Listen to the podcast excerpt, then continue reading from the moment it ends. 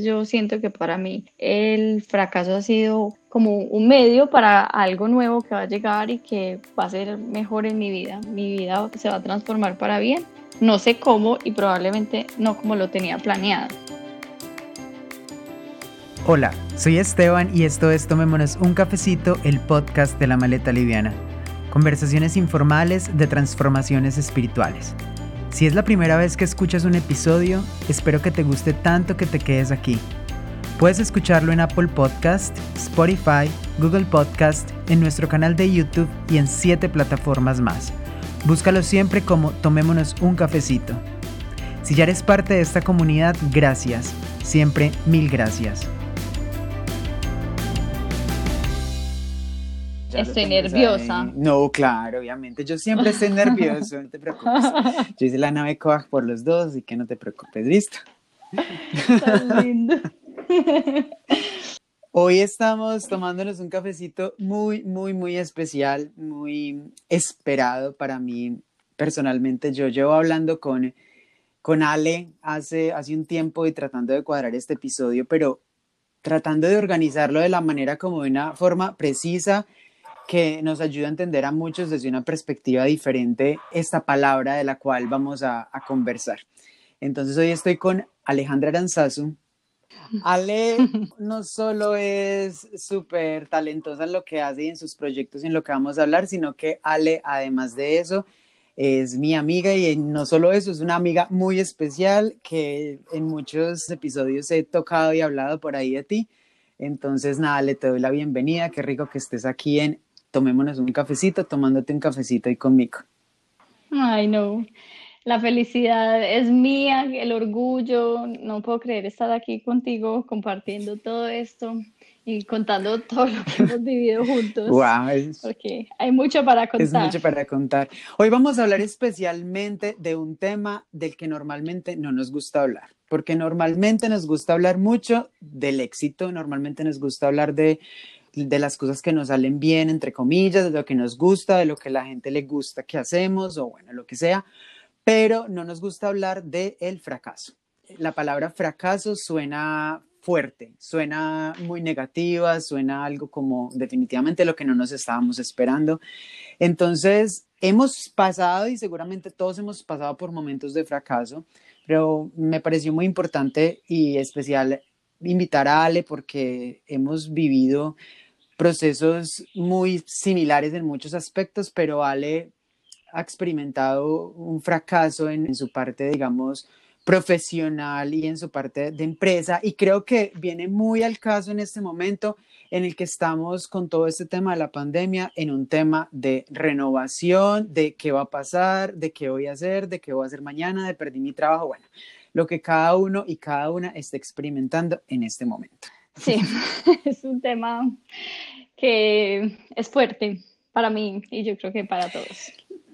Lo que me gusta es, digamos, y siempre he, hablado de este tema, es poder tratar de hablar de los temas cuando ya hemos encontrado y hemos podido ver como luz en el proceso y cuando hemos podido ver ese tema o ese desafío que me quería mostrar en mi vida. Y Ale, bueno, ya ha pasado por esta experiencia y nos va a ayudar a entender cómo las ha sobrepasado. Pero antes de eso quisiera como empezar un poquito contextualizando quién es Alejandra. Alejandra es mm. una amiga mía muy especial del colegio, estudiamos juntos en Manizales y bueno, toda la vida. Pero adicional a eso, Ale y yo hemos sido muy afines en muchísimos temas y también coincidimos mucho con que en el momento en el que yo estuve en Europa haciendo un máster, Ale también estaba haciendo un máster similar al mío en Milán. Entonces tenemos como que, aparte de la amistad, tenemos cosas profesionales muy afines. Y trabajamos, además juntos, tuvimos una experiencia laboral juntos y bueno, fue muy interesante trabajar juntos, pero yo creo que lo más especial que tenemos en común es que tenemos una parte espiritual muy similar yo les he explicado, les he expresado que una amiga mía me dio a conocer la cábala en algún momento de mi vida en el que yo me sentía muy desequilibrada en algunos aspectos y me dijo, oye, Esti, tengo algo para presentarte que creo que te puede gustar. pues aquí les voy a presentar quién es esa persona que me dijo, oye, Esti, tengo algo que te puede interesar. Ay, qué momentos tan lindos. Recuerdo tanto esa noche que te invité al Centro de Kabbalah de Medellín a ver una, una charla de almas gemelas. Exacto, que me dormí un poquito, pero bueno, es parte de la experiencia. Sí. Ay, sí, y en ese momento pues te llamó la atención, pero no tanto. Fue un poco más adelante que te conectaste con la Sí, sí, ha sido un proceso largo porque sin embargo yo, yo en muchas cosas soy muy apasionado, pero en otras soy como muy receloso, como buen escorpio, como que vas probando, pero de a poquito, y yo no creo tampoco hasta que no pruebo y no veo que las cosas funcionan en mi vida. Pero yo de nuevo y aquí te agradezco muchísimo por haber sido ese canal que trajo esta bendición a mi vida y a través de mí, a través de nosotros, a través del centro, a través de, pues no sé, de muchas personas que todo el tiempo están hablando de Kabbalah, muchas más personas están conociendo estas leyes espirituales del universo en el mundo entero.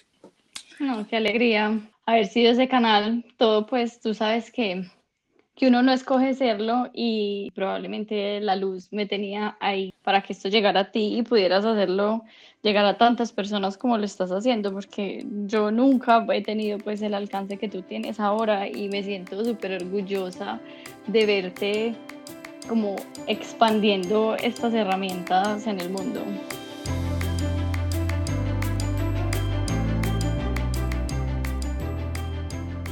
Ale en este momento tiene un proyecto, o más que un proyecto, no es una realidad, un negocio, una plataforma, una, empresa. es como lo que es, que se llama De novia a novia. Cuéntanos un poquito tú qué es de novia a novia para ya pasar a, a temas, digamos, más específicos con relación al fracaso. De novia a novia es un evento itinerante en el que vendemos vestidos de novia usados y colecciones cápsula de diseñadores colombianos. Vamos a diferentes ciudades, Medellín y Bogotá hasta ahora. Mm, hacemos como un pop-up store por nueve días y vendemos vestidos de novia que ya fueron previamente usados. Mm, llevamos desde el 2018, no, 2017.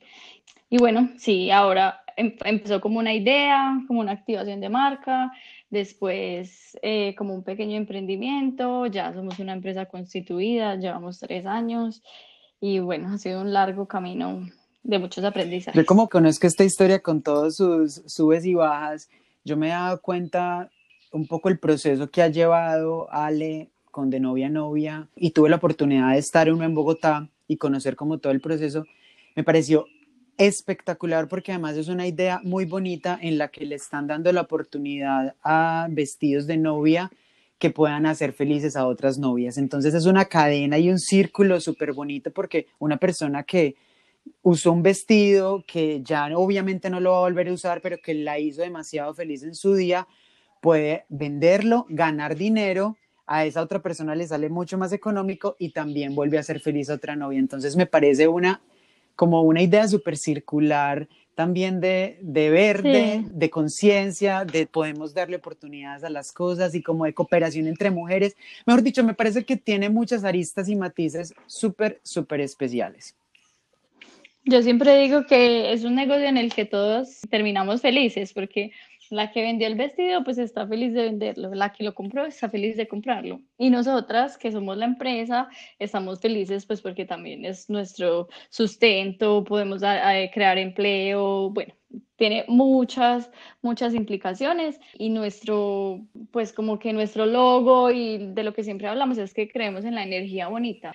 Esos vestidos están cargados de la mejor energía porque qué día más feliz que el día de tu matrimonio, independiente de lo que pase después ese día normalmente está cargado de la mejor energía. Total, total. El último de novia novia que yo logré ver en redes en Medellín para mí fue como que el más wow que hubo, creo que es el más, el, el, que ha tenido mejores ya marcas, o sea, alianzas de música, flores, un lugar espectacular y yo me sentía súper orgulloso de ver todo lo que Ale había logrado en estos tres años, porque obviamente empezó como lo que dijo ella, una idea pequeña, algo sencillo, y ha ido creciendo, ha ido creciendo. Y a este punto específicamente quiero ir. Normalmente lo que vemos siempre son los bombos y los platillos, pero no sabemos detrás qué ha pasado para que esto salga adelante. Y yo quiero que nos cuentes un poquito de dónde nació de novia a novia, porque tú venías de algo antes. Sí, y de novia a novia nació de otro negocio. Yo tenía un alquiler de vestidos de fiesta que se llamaba Rent to Impress. Y eh, pues había sido, Rent to Impress había sido la tesis de mi máster, el máster que hice en Milán, que después llegué a convertir en una realidad pues en Medellín y que fue un reto muy grande para mí porque en, el, en la tesis era el modelo de negocio perfecto, tuve todas las menciones de honor, cuando llegué a Colombia todo el mundo estaba interesado en hacerlo conmigo, finalmente no me quise asociar con nadie, lo monté y no estaba funcionando tan bien como yo esperaba, realmente ni siquiera tan bien, estaba demasiado mal.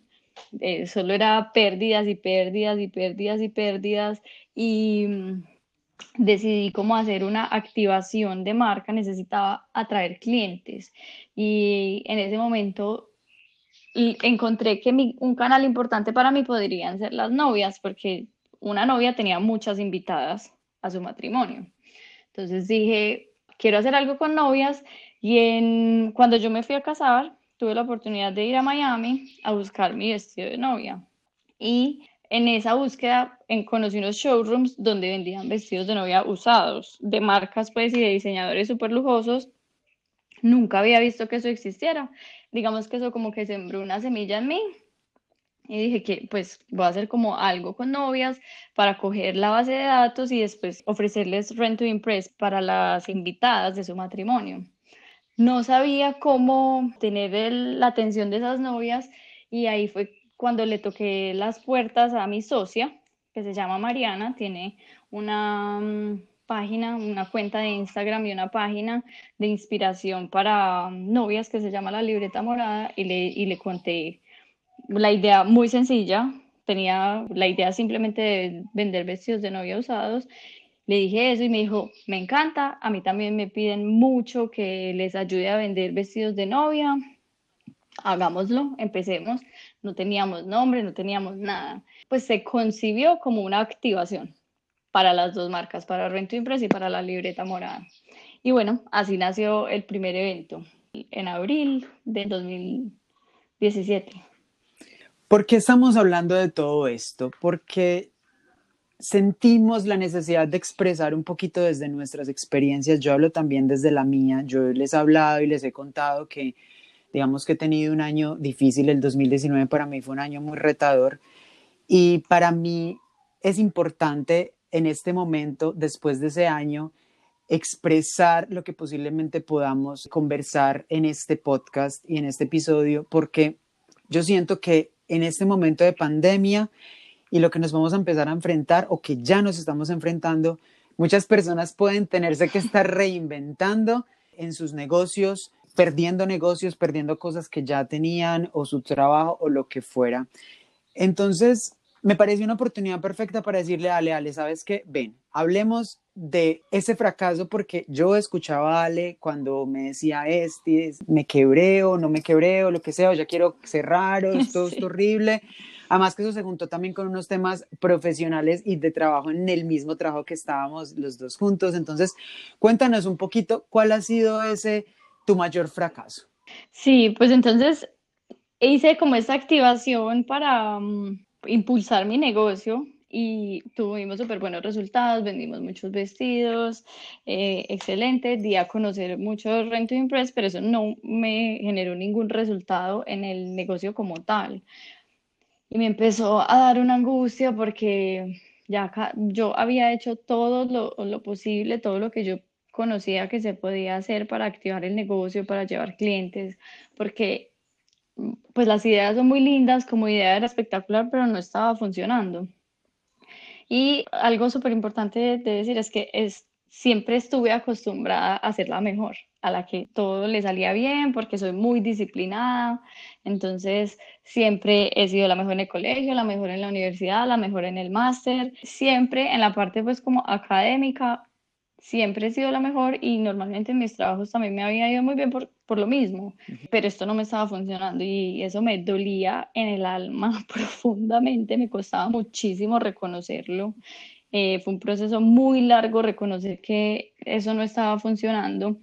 Al mismo tiempo, yo trabajaba en Pinacord con Esti, porque tenía pues que tener algún ingreso para poder inyectarle plata a mi negocio, le inyectaba ese salario que me ganaba mi esposo, le inyectaba, mejor dicho, eso era de todos lados y en Pinacord pues me despidieron. Entonces ahí empezó como una avalancha de cambio profesional porque me despidieron de Pinacord, Rento Impress no funcionaba, eso era un hueco de plata gigante cada mes. No, eso fue tan duro porque lo más difícil era aceptar que tenía que cerrar. Que primero eso no fue como eh, lo que pensé, pensaba que tenía que transformarme, que tenía que hacer más activaciones, pensé en buscar inversionistas, en socios, porque en idea, como te decía antes, era un negocio perfecto. Sí, en papel pero, es muy fácil. Sí, pero no funcionaba y hice un proceso muy fuerte en el que comprendí que el negocio no estaba funcionando por mi ego y por mi obsesión con la perfección y tener el control de todo y mi necesidad de reconocimiento. Necesitaba que nadie en específico, pero al mismo tiempo todo el mundo supiera que yo estaba haciendo las cosas muy bien, que soy una tesa, todo lo que uno necesita sentir para sentirse reconocido. Estabas alimentando mucho tu ego. Uf, era, era lo único que estaba haciendo. Cuando entendí eso, gracias a mi maestra de Kabbalah eh, y de muchas más ayudas, pero la más importante fue la Kabbalah y otra, eh, otra persona muy importante para mí que se llama Ricardo. Y con Ricardo empecé a, a comprender que yo estaba poniendo toda mi energía, todos mis recursos, todo en una idea que en ese momento no estaba funcionando y que lo único que quería era un reconocimiento, que simplemente yo podía transformarme, evolucionar, bueno, tantas cosas, o simplemente fracasar totalmente y nada iba a pasar, yo no iba a dejar de ser Alejandra. Entonces, eh, hubo una situación en particular que fue el detonante y fue que mi esposo y yo queríamos comprar un apartamento. Desde hace un tiempo lo queríamos hacer. Llegó como por arte de magia, aunque nada es por arte de magia, el apartamento que queríamos y cuando nos sentamos a hacer los números, lo que no dejaba comprar el apartamento era Rent to Impress. Entonces era un sueño tan grande, hacía parte como de mi construcción como familia, de los ahorros de mi esposo, de lo que mi esposo también quería como persona y mi sueño, eh, mi idea perfecta en papel no nos estaba dejando. Y eso fue tan doloroso para mí, Esti que fue un detonante tan grande. Yo tuve una tusa por ahí de tres meses o cuatro en el que yo solo lloraba, lloraba, pero no era capaz de decirlo en palabras ni siquiera. Hasta que, gracias pues a todo el proceso, como les conté, logré decírselo a mi esposo en palabras. Creo que necesitamos cerrar. Y bueno, ahí empezó a volverse el fracaso una realidad. Wow. Reconocer eso es difícil, digamos, yo te quiero agradecer por estar aquí, por estar contándonos esto, porque para muchas personas puede que esto no parezca un reconocimiento o algo importante que uno puede estar expresando, pero si todos nos, digamos que cerramos los ojos un momento y pensamos en algún momento de nuestra vida en las que las cosas no han salido como nosotros hemos querido, y tratar de pensar en expresárselo a la gente y contarlo como a viva voz no es tan fácil porque obviamente uno no quiere que este tipo de cosas se sepan. Entonces yo te agradezco mucho por estarnos compartiendo estas, digamos que estas experiencias en tu vida. Bueno, lo puedo, lo puedo compartir ahora, me, me costó unos buenos años hacerlo. Luego de atravesar esto, ¿para ti qué es fracasar? Para mí es aprender, es, es un aprendizaje que uno mismo normalmente está como bloqueando. La vida le da muchas señales a uno, le da oportunidades de que no sea tan fuerte y muchas veces uno se hace el ciego o el sordo, no las toma para aprender como en dosis más pequeñas y hasta que te llega un sacudón, que necesitas aprender algo y necesitas transformar algo. Y para mí eso es el fracaso. Es como una sacudida súper fuerte para aprender y transformarme. Para mí, yo creo que fracasar en ese aspecto y como lo que tú estás diciendo es entender que la luz quiere o la energía o Dios o el universo quiere una cosa distinta para tu vida y que de algún modo te la tiene que dejar saber y te la tiene que mostrar. Sí. Y nunca es de un momento a otro. Eso empieza de a poquitos. De a poquitos, con señales como, como un papá que primero le hace una, advertencia, se la recuerda, va incrementando el, el, nivel pues como de la advertencia hasta que lo castiga. Pero no quiero que suene un castigo, para nada. Pero yo siento que nunca, nunca ese tipo de situaciones tan fuertes llegan de un momento a otro, sino que hay veces estamos muy dormidos, muy eh, dispersos o enfocados en otras cosas y no le hemos puesto atención a esas oportunidades o a esos llamados de atención que nos está haciendo el universo, la luz, la vida, Dios. Sí como lo quieras llamar. No lo queremos ver a veces, simplemente tenemos una venda. Sí. Además que hacerse el ciego es lo máximo, sí. es lo más cómodo. claro. ¿Qué fue lo que más aprendiste del fracaso? Que, que yo no soy lo que hago, que yo soy mucho más que lo que hago. Y estaba muy enfocada y ha sido muy fuerte para mí, sigo aprendiéndolo, que uno no vale solo por lo que hace, especialmente para mí lo que hace, para mí la parte profesional ha sido muy fuerte, la parte profesional académica, como es el lado pues de la vida, ha sido como lo que me ha definido y lo que me enseñó mi fracaso es que eso no soy yo. No te define. No me define.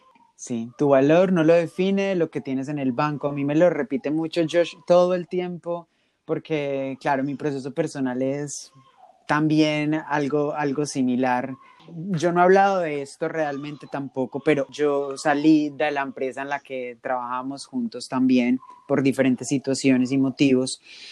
A mí también me cayó, no, no como un baldado de agua, de agua fría, pues como que de momento a otro, a ver algo que se veía venir, pero sí me desequilibró un montón y sobre todo me pegó mucho en mi ego, porque yo exactamente lo mismo. Yo estaba acostumbrado a ser muy bueno en lo que hacía, yo juraba que iba a salir y me iban a llover eh, ofertas laborales, o sea, yo juré pues que no, o sea, estaba hecho. Y a mí la vida el año pasado me dijo, ¿tú crees eso? Apréndetelo a ganar, gánatelo. Ale, ¿por qué es tan fácil hablar del éxito y tan difícil que hablemos del fracaso? Yo creo que es un tema también del ego, porque estamos acostumbrados a que lo bonito es lo que se muestra, es lo que quiero que vean, es lo que me alimenta esa parte que llamamos ego, lo bonito, lo bueno, lo teso, y el, y el fracaso es como eso que uno quiere esconder y que no quiere reconocer, y es muy doloroso hablar de, de eso. Sobre que yo creo que en el fondo un fracaso lo que quiere realmente, en el fondo, en el fondo es alimentar tu alma. Lo que pasa es que siempre es la voz suavecita. Te está tratando de llevar a donde realmente tu alma necesita moverse. Sí, total. Definitivamente. Ale, ¿qué es lo que realmente el fracaso nos quiere mostrar? Algo que tenemos que transformar. Algo que, que no va alineado con lo que la luz quiere para ti o lo que o lo que viniste a hacer a este mundo, entonces tienes que transformarte y realmente a eso es a lo que vinimos pues a este mundo, a transformarnos. Entonces creo que es como el llamado de atención para enrutar esa transformación. Antes de continuar quiero hacerte una invitación. Creo en el poder de un café y que la vida es más linda cuando compartimos. Una vez más gracias a Tulio Arias, Gloria Cardona, María Zuluaga, Juan Martín Arias y Josh Robbins, quienes se han unido de forma económica a través de Patreon para hacer viable este podcast. Tú también puedes unirte a partir de un dólar en www.patreon.com slash la maleta liviana. Así mantendremos la energía bonita y obtendrás beneficios exclusivos. Es probable que estemos de nuevo, tanto tú como yo, porque no es solo el que estemos aquí hablando, como que el resto de la gente va a empezar a experimentar esto que nosotros pues ya experimentamos, para nada, somos parte de, del mundo en este momento y puede que estemos de nuevo experimentando. No, eh, claro, yo lo, estoy volviendo a, yo lo estoy volviendo a experimentar. Exactamente. Compártenos cuáles fueron las herramientas que más te han funcionado en esos momentos difíciles y que posiblemente pues vayas a volver a aplicar en este momento? Bueno, definitivamente la cábala como conjunto. La cábala ha sido como mi guía. Eh, ha sido eso que me ha dado el apoyo incondicional y como esa luz en medio de la oscuridad. Dentro de la cábala hay muchas cosas. Yo no soy una estudiante avanzada. Eh, pero pienso que hay una herramienta que es algo que suena muy sencillo, pero que en práctica es muy duro, es practicar la certeza. Para mí, como que empezar a descubrir o a entrenar el musculito de la certeza ha sido lo más importante.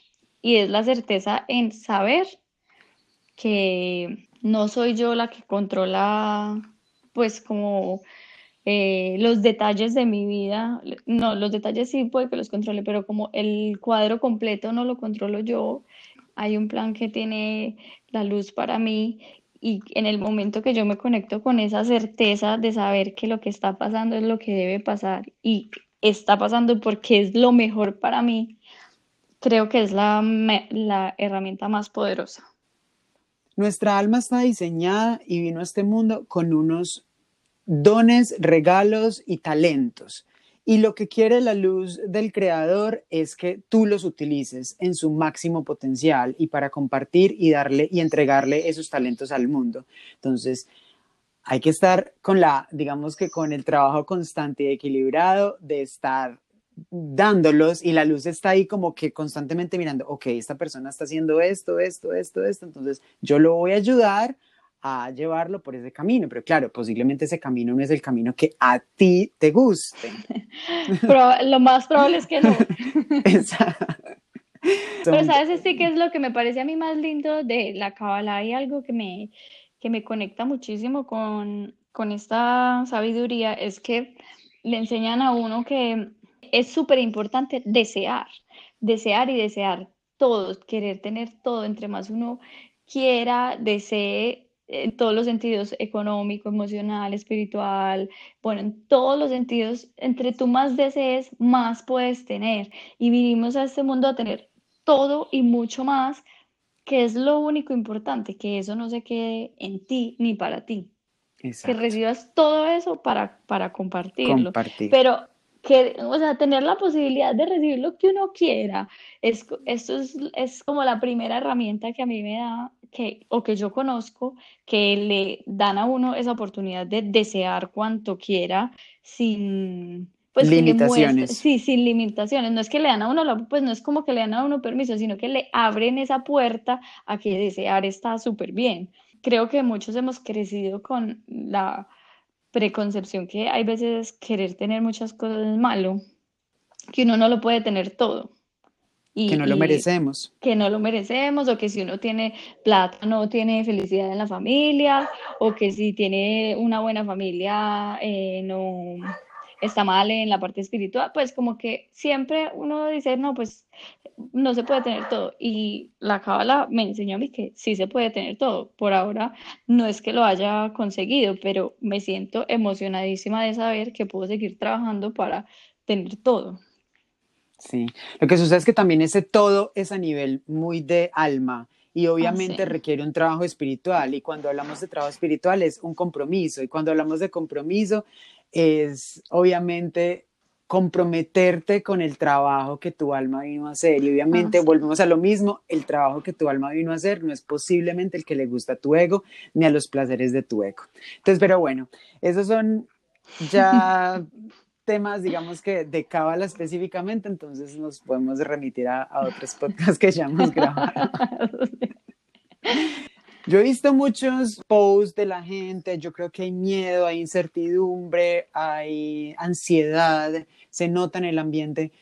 ¿Cómo enfrentar el miedo y la incertidumbre?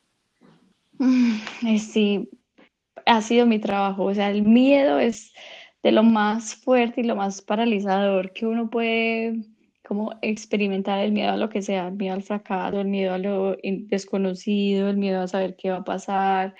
Y estamos en un momento que nadie, sabes que nadie ha vivido esto que estamos viviendo.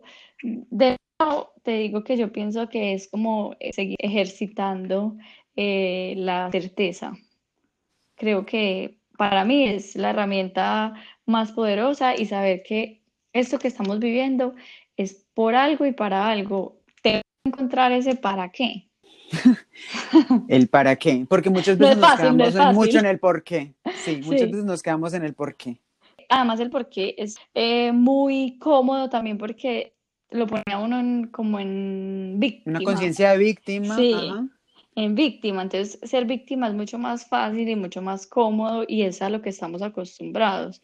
En cambio, el para qué te pone en, en la posición de responsable, de que es, pues si hay un para qué y el único que lo puede ejecutar o realizar eres tú.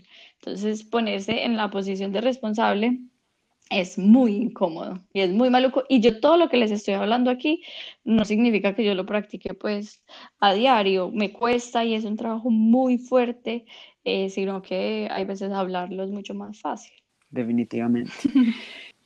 ¿Cómo definirías hoy el propósito vital? Pues para mí el propósito vital es esa fuerza que me hace querer seguir trabajando y transformando todo lo que tengo que transformar. Es como ese impulso que uno no sabe ni de dónde viene. Eso, eso para mí es el propósito de mi vida. Wow, qué lindo y qué espiritual y qué personal, porque por primera vez no lo, no lo veo como tan relacionado con algo externo, que muchas veces siempre lo podemos poner en, en términos externos.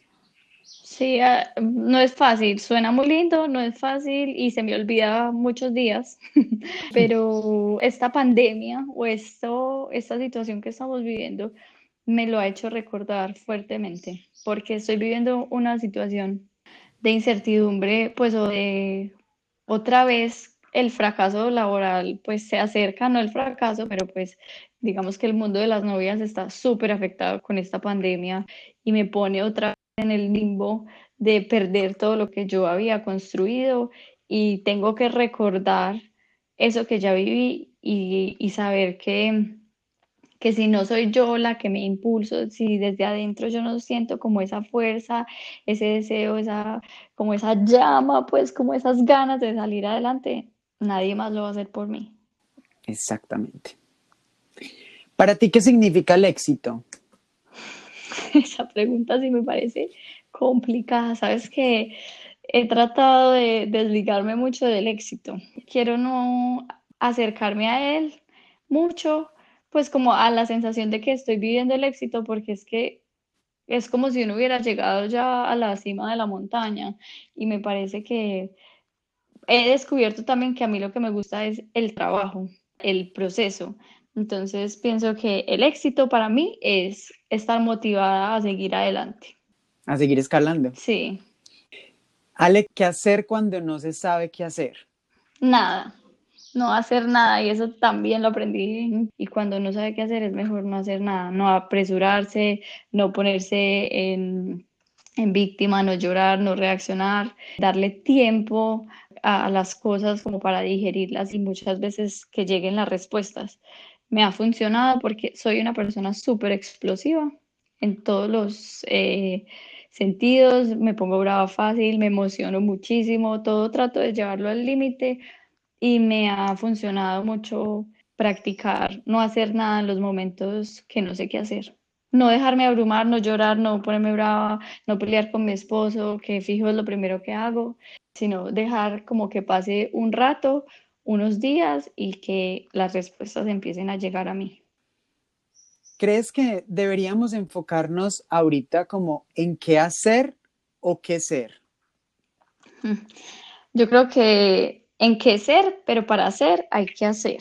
O sea, si tú quieres ser tolerante, te van a llegar un montón de oportunidades para practicar la tolerancia. Entonces tienes que hacer todas esas acciones de tolerancia.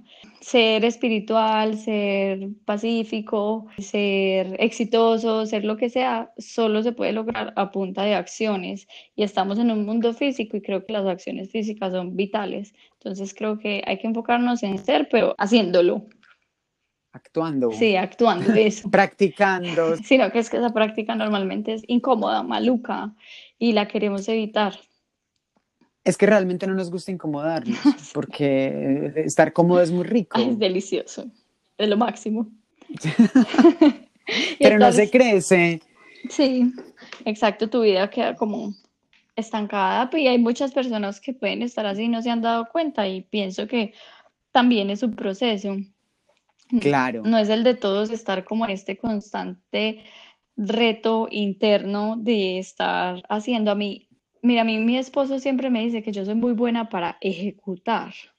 Y si tú supieras lo que a mí me duele ejecutar, me da dolor de estómago, me resisto física y emocionalmente a ejecutar cualquier acción, pero sé que es mi trabajo, o sea, mi trabajo es sobrepasar esa, ese obstáculo del dolor para ejecutar y hacer lo que tengo que ejecutar.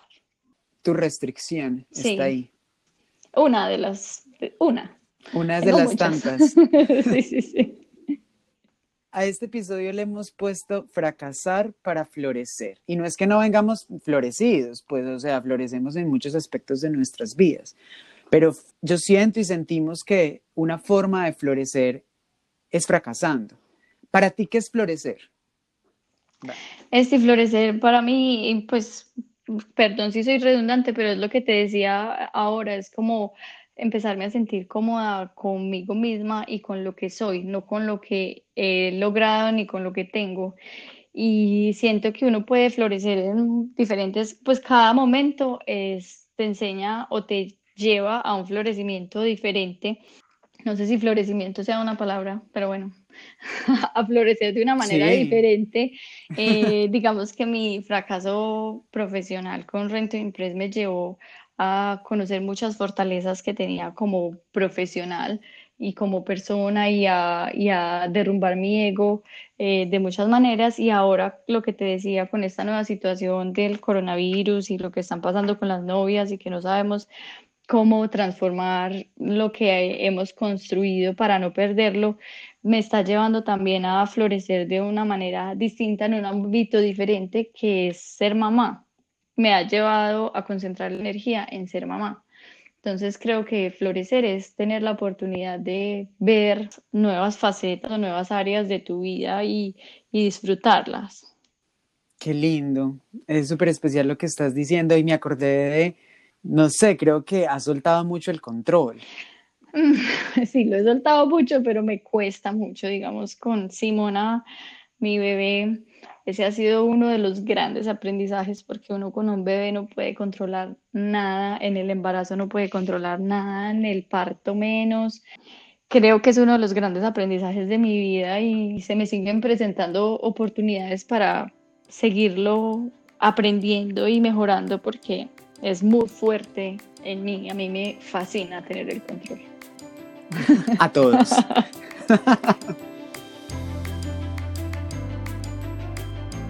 Ale, hemos llegado a la sección que tenemos en Tomémonos un cafecito, que es un chismógrafo. Eh, son preguntas rápidas de respuestas rápidas, ¿ok? ¿Qué es para ti la espiritualidad? Yo creo que es como la, la, guía, lo que me vuelve y me centra, lo que vuelve y me muestra el mapa de por dónde debo seguir. ¿Has visto la luz en tus momentos de fracaso? No, tal vez en el momento del fracaso uno está muy enfocado en lo que le está pasando o, me ha pasado a mí, yo no veo todo muy negro y es muy pesimista y está muy víctima. Creo que no es como que la luz se me haya aparecido, sino que me ha tocado irla a buscar. Entonces la he ido encontrando, pero después de vivir el, el fracaso de una manera fuerte. ¿Qué significa para ti la felicidad? Yo creo que para mí la felicidad es estar tranquila sabiendo que donde estoy y lo que estoy haciendo es como lo que debo estar haciendo en el momento. Entonces vuelvo a la certeza, saber que lo que tengo que transformar es porque es lo mejor para mí o el reto que tengo es lo mejor para mí. Y me cuesta mucho en ocasiones conectarme con esa energía de saber que todo pasa para mi bien, pero siento que eso es lo que más felicidad me da. Eso es lo que realmente me hace sentir feliz. Ale, déjanos saber una habilidad que todos deberíamos desarrollar por estos días. Yo creo que es diferente para todos, es decir, no, no creo que todos debamos desarrollar algo en particular. Lo que yo pensaría es que nos debemos conectar con ese para qué, para qué estoy viviendo esto, por qué estoy en este lugar, por qué llevo en una finca siete semanas con la familia de mi esposo sin poder ir a mi casa, con mi negocio quieto, o sea, encontrar ese para qué. Siento que esta situación, este coronavirus, eh, nos está poniendo a cada uno en el lugar que necesitamos para aprender lo que necesitamos. Entonces creo que para todos es diferente, pero podría ser como la habilidad de encontrar ese para qué. Sí, yo creo que es ponernos un poquito en la posición de creadores de nuestra realidad. O sea, ¿para qué estamos teniendo yo lo diría este mérito, o sea, llevándolo a un plano supremamente espiritual, me gusta como ir profundo y tratar de entender para qué estamos viviendo esto, yo lo he empezado a ver como un mérito. Eh, no toda la gente, ni toda la humanidad, ni en ninguna historia, pues hace un siglo, obvio, pero ha tenido, yo lo diría la oportunidad. Suena muy fuerte porque obviamente mucha gente está atravesando por muchísimo dolor y el dolor a veces es necesario así no nos guste, pero después vemos que algo teníamos que revelar de ahí y decir, hey, ¿para qué me está tocando esto a mí? Sí, ¿para qué me está tocando? Es fuerte, es fuerte y creo que hay que estar muy consciente o muy abierto a verlo de esa manera, porque...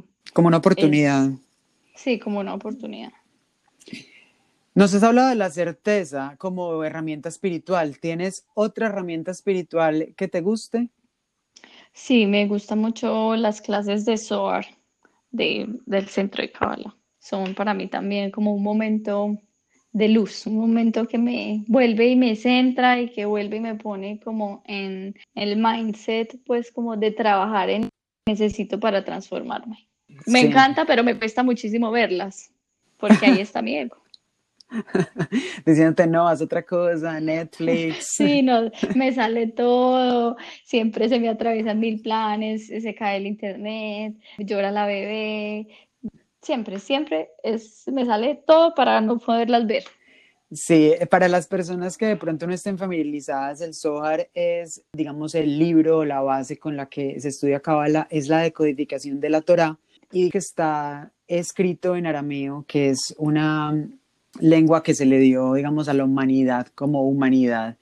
Entonces hay muchísimos secretos detrás del Zohar y está escrito hace muchísimos años y tiene increíble sabiduría y cada semana el centro de Cábala nos muestra la energía que tenemos disponible. O sea, es un libro que está dividido en 52 porciones y cada porción representa una semana, o sea, es la energía que tenemos disponible esta semana, no es la misma que tenemos la semana siguiente ni la que sigue, entonces tenemos diferentes trabajos que hacer. Entonces, cuando Ale se refiere a una clase de Sohar, es que ella se conecta a la plataforma del Centro de Kabbalah y escucha a través de, pues, de Internet lo que los maestros nos tienen para expresar en nuestro trabajo a día de hoy, porque es una codificación, obviamente. Entonces, eso cómo se desmenuza para el trabajo diario que tenemos en nuestros retos constantes de cada semana y como humanidad en este momento. Es una cosa espectacular. Además es una herramienta no solo de estudio, sino también de protección y de sanación. La persona que esté interesada en saber un poco más del Zohar, por favor escríbanme un inbox a través de Instagram, acuérdense, arroba la maleta liviana y podemos conversarlo más profundamente. Ale, ¿eliminarías el fracaso de tu vida? No, para nada, para nada. y lo hablo mucho con mi maestra. Pues como es un tema tan fuerte en mi vida, ella siempre me manda historias de casos de éxito de empresarios en el mundo y siempre el fracaso ha hecho que las personas lleguen a, lugares mejores y más grandes. Entonces yo siento que para mí el fracaso ha sido como un medio para llegar a donde estoy ahora y lo, valoro. Por eso creo que en esta ocasión, con, también con el reto que se me está presentando laboral en el momento, lo veo muy distinto y lo siento como un medio para algo nuevo que va a llegar y que va a ser mejor en mi vida. Mi vida se va a transformar para bien. No sé cómo y probablemente no como lo tenía planeado. Sí, fuera de tu control, no importa, lo soltamos. sí. Ale, para terminar este capítulo tan lindo y tan especial para mí, cuéntanos cuál ha sido el mejor consejo que te han dado. Yo creo que el mejor consejo ha sido me lo dio mi maestra hace muy poco y es, me lo dijo, es, estás en el momento de ser mamá, pero no, el consejo es ser mamá, sino entender en qué momento estoy para enfocar mi energía en eso. No siempre estamos en los momentos de hacer todo al tiempo y es aprender a canalizar la energía. Y creo que aprender a soltar un poquito toda esa ambición que uno tiene de hacer mil cosas a la vez y enfocarse en lo que tu vida te está mostrando que tienes que enfocar es para mí el mayor aprendizaje y el mejor consejo que me han dado últimamente. Es un concepto muy simple pero muy poderoso. Muchas gracias por compartirlo, porque creo que tienes toda la razón. Sí, muy poderoso y muy doloroso también. Ale, recuérdanos tus redes o recuérdanos las redes de, de Novia Novia por si alguien quiere conocer más acerca de, tu empresa, si hay novias por aquí, bueno, ¿dónde te pueden contactar? Eh, en Instagram nos encuentran como arroba de novia a novia.co y la página web es igual, de novia a novia.co. También tengo mi Instagram que es alejandra-aranzazu Aranzazu con ZZ, para que sepan. Sí, ZZ, ZZU. Ale, muchas gracias por haberte tomado este cafecito conmigo. Yo sé que sacar un tiempo cuando uno tiene una bebé es muy complicado. Eh, lo valoro demasiado y sabes que te quiero un montón y estoy muy feliz que nos hayamos dado la oportunidad de conversar para, no sé, para llevar nuestras experiencias a, a muchas personas que de pronto puedan necesitar escuchar lo que tú tenías para contarnos. No, gracias a ti por pensar en mí. Fue toda una sorpresa y al mismo tiempo un honor que pensaras en mí. Te admiro muchísimo y me encanta que estemos juntos en este proceso de la vida. Te quiero mucho. Un abrazote. Antes de irnos, ayúdame compartiendo este episodio. Estoy seguro que pensaste en alguien mientras lo escuchabas. Y por último, recuerda viajar con la maleta liviana, porque así como en los viajes en la vida, entre menos peso, mejor. Te mando un abrazo y hasta pronto.